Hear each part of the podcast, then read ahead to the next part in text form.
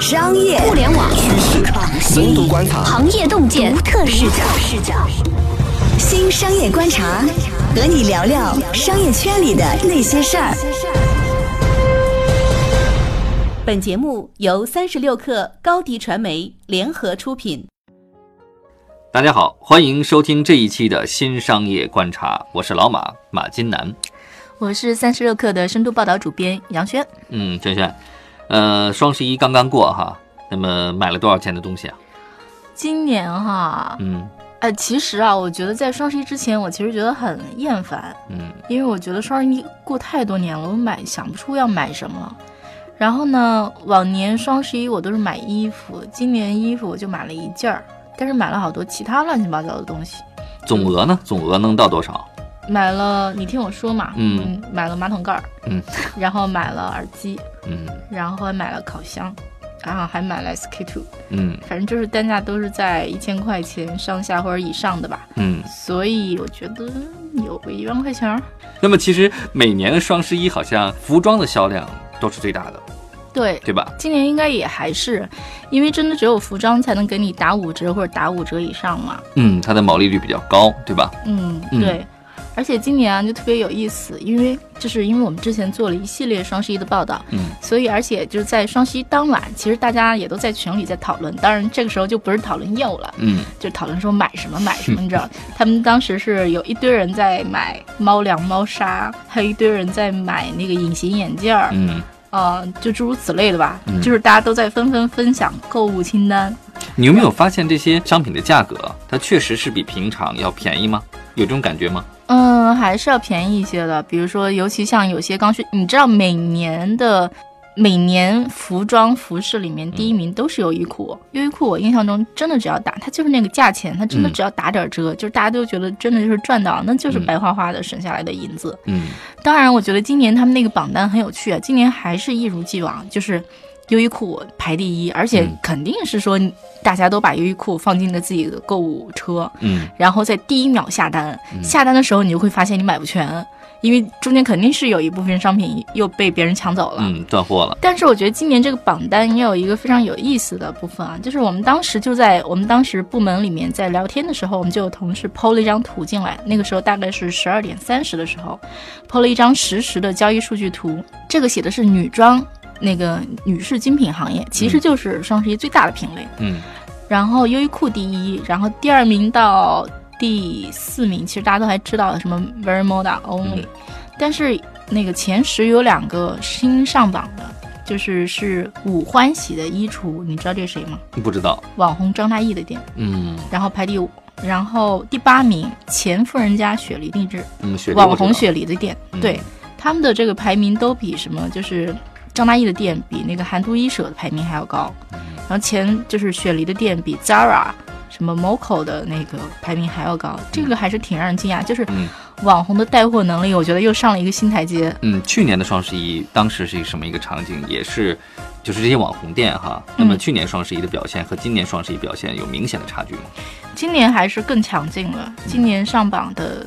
就是无论从销售额啊，还是那个上榜的排名啊，因为你想以前都是什么，比如说什么韩都衣舍呀、七格格呀，就这些就是大品牌加淘品牌。那今年我觉得还是有区别，但是那个我印象中那个阿里最后公布的就是那些排名都是嗯公布的是天猫排名，嗯所以我们这个是一个就是其他就是在凌晨十二点过了半小时，我说的是这个排名。嗯嗯，还挺有趣的。而且我们其实之前采访了雪梨，然后呢，当时他说的是说他的目标是今年双十一当天的销售是两亿元，一个年轻的小姑娘，嗯二十七岁，嗯。一天销售两亿。哇，我觉得这个还是挺惊人的。但是我们看到的是一个人，他其实背后是一个庞大的一个供应链条，是一个公司制的一个运营的方式。我觉得这个事儿先不能这么看，嗯就是为什么网红会就是兴起啊？嗯我觉得这个事儿怎么讲？它首先是流量和导购的生意，因为除了比如说除了我刚讲这两个网红，嗯今年就是双十一之后，蘑菇街也出来开始剖他们的各种数据，嗯他们就是强推了一个网红。就是剖了一张图，那个具体数据我有点记不清楚了。就是说，在这个网红的直播的带领下，说这个剁手率高达百分之多少多少，嗯，然后这个销售转化率高达百分之多少多少，就是说这个还是影响力惊人，内容对于商品销售的影响力惊人。网红啊，其实他们也是从内容起家，对吧？对，我先拍一些照片儿，那照片儿特别漂亮，我勾起了你的购物欲，嗯。它直接就从内容图片变成了销售，嗯，而且这个产生这个销售额巨大无比。嗯，我觉得这个也是很神奇，就是一，个内容电商的一个形态。嗯，我觉得就比如说，它反而如果我们不考虑其他的，比如说设计啊，你是不是抄袭啊？如果不考虑这些道德上的东西的话，嗯我们仅仅从销售额和出货量上考虑的话，嗯其实他们反而是中国时尚行业的一个一股主流。虽然看起来很野生啊，嗯，我的给我的感觉相当于网红呢，他在时尚方面的贡献，相当于是做了渠道的下沉。那么过去，呃，从我个人感觉来看的话，那些时尚杂志，它是大量的是给谁看呢？是给公司白领，嗯对吧？给中产阶级看的。嗯，那么网红呢，做到什么呢？就是他做了，呃，简单且快速的时尚内容的渠道下沉。我觉得这个事儿也不能说是网红做的，我觉得网红真的是赶上了天时地利人和。嗯比如说啊，他们特别看重自己的微博，嗯微博粉丝，就是这些网红微博粉丝都是几百万以上吧，至少。嗯那微博的用户其实从最开始的一线城市到后来它变成了二三四线城市，然后从就是覆盖什么明星、时尚、娱乐、嗯八卦。嗯那其实说就是随着微博的下沉，然后事实上这些网红的影响力也在下沉，嗯他们那个影响面儿受众都是非常大的。嗯，这是一个相互促进的一个一个状态。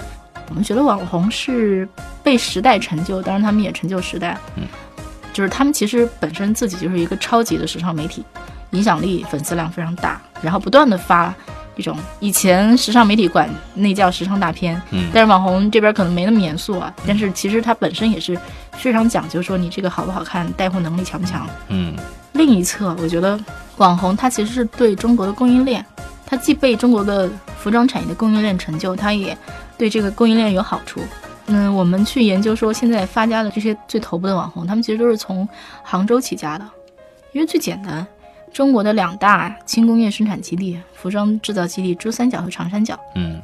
但是跟珠三角不一样，长三角有阿里巴巴，然后阿里巴巴又出来一大批人，包括像我刚刚说的蘑菇街，嗯。它的创始人也是阿里巴巴出来的。嗯。还有就是说，一整个就是阿里有各种各样的，就是从那里面出来，然后在杭州做各种跟电商有关系的生意的人，做电商运营的，然后做什么就是什么网红图片拍摄的，嗯，什么帮网红搞这搞那的。营销带流量的，嗯。我们当时采访了一个人，然后他原话是大概是这样的，他说，可能你几年前来杭州，这个各种什么园区里面，楼上楼下都是搞手游的，说现在全都是那个弄网红的，嗯。网红经济的，嗯的确就是说你这个带货量太惊人了，嗯。嗯，包括为什么像蘑菇街他们会强推网红，像什么在杭州，就你这个拍片儿，说你这个拍片儿的这个产业链就非常的齐备，就是你要拍一个好看的图片，各种各样的工作室，嗯啊，当然头部网红都自己带着自己的拍片团队飞往什么巴黎、米兰，漫步在什么海外国的街头。但是你如果没有就是说经济能力，就去海外，然后你在杭州拍拍也很好看。也就是说，一个普通的网红，那么在杭州就能找到全链条的，那么孵化的服务的这么一些机构。对，然后甚至你他们那个住在他们那个楼，就是住在杭州，你买所有东西或者所有商家给你的送东西都是包邮的，这就是一个最小最小的，就是说所谓的产业链的这个体现。嗯。我印象中很深，大概几年前，那个时候蘑菇街刚开始推网红的时候，我去参加他们的发布会，我就记得他们当时有一个网红女孩子，特别，当然他上镜肯定是很好看，嗯。但她在现实中特别瘦小，嗯。就像明星一样，你就现实中得很瘦小，你才会上镜，嗯特别瘦小，然后穿着一身红衣服，然后说说自己从小就很喜欢什么模特啊什么的，说嗯。有这个志向。当他决定说自己要干这一行的时候，他的办法就是我要去杭州。嗯。在杭州有两个很有名的小区，就是说住说住满了网红，因为他们离那个网红的孵化基地很近，嗯。说楼上楼下都是这样的。但实际上，嗯、那个甚至之前有人说说说这个这个小区里经常撞脸啊，但是，嗯、我们实际上去去了之后发现也并没有那么夸张，嗯就是说你并没有在那个小区里看见大批量的网红。嗯，嗯，人家都是昼伏夜出嘛。对对对。后来我们就想了想，就说这东西可能就是嗯昼伏夜出，然后也因为他们的工作量其实非常的大，嗯就是可能你就是网红，不只是说我那个上网播播就好了。我不知道你有没有看过什么张大奕、雪梨他们的直播，他们就还是真得去研究和讲解那个商品。就是说，像他们刚开始起步的时候，都是去那个以前的那个服装街、批发市场去拿货。拿货其实你是挑款选款的能力嘛。嗯后来网红是大批的说什么网红定制，嗯那你其实你要去跟工厂下单的话，你这个供应链你什么颜色，然后什么面料，然后版型，这些玩意儿你其实就还是都得门儿清或者清楚一点儿。嗯然后再到后来，就是他大量的网红会在微博上或者自己的店里先抛款，然后请大家那个点赞或者选款。这样的话，它其实就又变成说，我先确定了那个市场的需求，嗯我先确定了说你们喜欢哪些款，你们喜欢什么色儿，各个颜色我要做多少，然后我再去下单。嗯以及他们一般来讲是小批量不断翻单，这其实就跟 Zara 有点像，而且我觉得比 Zara 的反应速度可能会更快一些。嗯，，Zara 是要靠门店去反馈的，对吧？它是直接在线上环节就是快速能反馈回来。对对对，嗯然后你这样的话，其实你就为这个行业节省了大量的库存，你就没有那么多积压的货品。嗯当然，这个东西也提出了一个对产业链提出了一个要求，就是说你工厂嗯你能够生产那种小批量、快速翻单的，你别就只接那种大单子。以前做外贸大单都是这样的，嗯，我只接大单子，然后一批做完了我就完事儿了，谁接你这个一百件的小单啊？对，大单子省事儿嘛，对吧？赚就几个大单就够一年吃的了。对嗯，但是其实你认真想想，大单这个东西其实是适合标准品。嗯。时尚行业就是一个快速迭代的，不断的有新款式出来的，嗯。然后大家会追求个性化，希望自己穿的跟别人不一样嗯。的这么一个行业。嗯。你其实在这个行业里面，你这种快速翻单，就除非说你做的是基本款，嗯。你如果但凡是服装里的时尚的那个部分，你一定应该是快速翻单，然后不断的有变化的。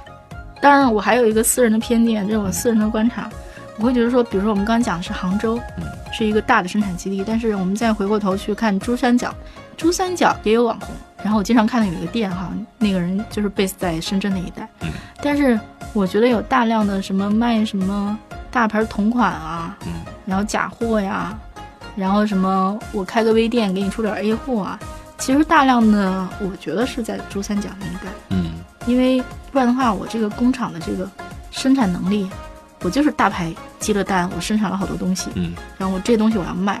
如果说没有网红去给你带这些东西的话，嗯你其实那部分就没有嘛。嗯，这个应该是两个产业基地非常不一样的地方。嗯。嗯，还有就是我在担心哈，就是网红它的这个整个运作体系哈，他们的服装店的运作体系其实极度依赖于这个人。嗯，那么这个人的精力，他时间是有限的，对吧？那么这样的话，会不会有呃很矮的一个天花板？嗯，比如说我们刚刚说的两个大头网红在这个榜单上的，像张大奕的话，张大奕其实并不是自己在操盘这一盘生意，嗯。张大奕是属于一个叫如涵电商的公司，那个电商是一个上市公司。嗯。我的印象是说，其实如涵是搞定了后面的供应链，嗯。然后像张大奕他们就管在前面就卖货带流量就好了。嗯。但是呢，当时那个老板跟我说的是说，嗯、他说其实自己的利润大部分都分给了张大奕这样的网红，嗯就是其实我们换成互联网领域里的黑话，就是说就是这些网红带流量，这个流量的价格是非常非常贵的，对，就是我要为这个流量嗯分掉很多的钱和利润。嗯好像如涵的财报里面，好像是他们应该是，如果不算张大奕带来的销售额的话，他们好像是亏损的。嗯，所以说我想说的也是这个意思。那么如果一家公司它的主要的收入来源都依靠于某一个人来带流量或带货的话，嗯带销售的话，嗯那么它很容易到一个天花板。嗯，我能观察到，比如说像那个雪梨他们那个公司，啊，他们当时跟我们纠结的另外一个东西也是，他们就一定不希望说我们在文章里提到说某个网红签约了他们家，嗯，因为那个事儿其实是我们跟那个行业里的人打听一打听嗯就打听出来了。就 MCN 的方式是吧？嗯，对。然后他们非不让说，真事实上就是他们那公司已经签了三十多个网红了，嗯就是绝对不是雪梨自己一个人的事儿。嗯，就是雪梨自己也说嘛，自己不可能，我自己一个人不可能永远当网红的。也就是大号带小号，大网红带小网红。对啊，就是说品牌是永久的嘛，嗯那品牌的代言明星和品牌品牌的模特儿是无穷的嘛。嗯它其实我觉得还有点像，就是品牌的初级阶段，嗯就是至少是有点那个苗头吧。嗯。那你这个未来，再比如说初级阶段，你可能是抄抄款，自己带带货，那再往后，可能你有很多的模特儿，那你这个设计要不要自己再往上走一走？嗯。但是也不好说，因为我觉得他们其实那个像雪梨他们的那个他们那个公司的就是设计的主管，好像也是抬头也是合伙人，嗯。说他自己最喜欢的牌子是是那个 Celine，其实我也很喜欢那牌子。嗯然后说，但是事实上我的设计或者说我们出的这个款，不是依据我自己的品味，而是依据说消费者用户的品味。嗯对他们喜欢什么，他们给什么点赞。嗯而且一定是不能超出他们的消费的那个价格区间，他们价格区间就是两百到四百，嗯两百到四百块就这个区间，你超过了太贵了，大家不买，嗯，就这么简单。这个人群也直接定义成了年轻的女性消费人群，就十十八岁到二十多岁，是吧？嗯，对，因为你认真想想，Zara 的东西或者嗯 H&M 的东西，他们其实也是有一个非常明确的定嗯定价区间的，嗯不可能太贵。我太贵的话，我没有那么高的出货量，我的用户群就是这帮人，我又不是卖奢侈品的，而且他们的确像你讲的，他们的他们自己也有危机感，但是我觉得他们已经是最幸运的一帮人了。嗯我们的记者去杭州，然后跟其他网红也聊过天、打过交道。就像我刚刚说的，流量变得非常非常贵了。你这时候想要再出头，然后你想自己的那个量播放量能非常高，嗯假如说你想花点钱去买流量的话，这个买不起。那你觉得现在这么多人都在扎堆儿的在网红经济里面想挣口饭吃，那么美女多的是嘛？那你觉得能够快速崛起的这些网红，他们的核心竞争力在哪儿？核心竞争力，我觉得这还是一个，就是我们发了那篇文章之后，有很多读者在下面留言，嗯说什么，我就发现那个雪梨当时他们的就是担心都是多余了，因为大量都会说，啊，这个女孩子好能干啊，嗯，或者说我以前是一个前励志的故事啊。对对说说以前我看清了他们啊，嗯说没想到原来他们这么厉害啊。嗯但是我觉得那个其实是历史的产物。嗯，你说她的确是又漂亮，然后又聪明又勤奋，嗯对吧？而且对时尚有很强的敏感度。对，但是如果他不是说他是二零一一年开始做淘宝店的，如果他在就是现在二零一七年在做的话，他做不起来的。嗯就是漂亮的女孩子，然后懂时尚的女孩子一大把，嗯，做淘宝店的一大把，你你怎么做啊？那个时候是因为没什么人做，站在风口上了。对流量便宜，嗯然后你你就是站在那个风口的最前面，嗯所以你能做起来。现在的话，就像我刚讲的，一个流量太贵了，第二是说，已经你前面已经站了那么多，你前面密密麻麻站了一堆人，然后大家都在排队，你排在队尾，嗯你要往上顶，这个还是有难度的，嗯对吧？所以就是现在好多好多就是网红吧，比如他们的志向是说，他们现在都是说我只是做个主播，就相当于说我是个模特儿，我帮忙卖货，那后端那些东西都是没有的。嗯然后他们的志向就是说，如果我往上走，我就有一个自己的店。嗯，再往上走，我可能会接触供应链。那供应链的人其实也在想说，我其实是很需要网红的，那我是不是能跟网红怎么结合？嗯当然，这些事儿都在他们的想象和那个谋划当中啊。就现在特别成功的案例，目前还没看到有。但是我觉得可能直播是一个新的可能性吧。我有个同事说，说他在双十一当天最后十分钟，然后看了一会儿直播，然后就下单，然后好像他说就下单下了得有几千还是一万的。我觉得这个还是挺惊人。这就是说我刚为什么说直播可能还有点意思，就是说带货能力、转化力非常的高。当然，这个事儿也说明说，那大家看直播的时候要谨慎。我觉得可能有点像那个电视购物洗脑能力有点强。好，今天呢，我们以雪梨为参考，聊了一下关于网红经济它目前的动态以及未来发展的可能性。如果您喜欢我们节目呢，就请点赞、转发或者给我们发评论。我们下一期继续聊。那好，那感谢大家收听我们这一期的节目，下一期我们再见，拜拜。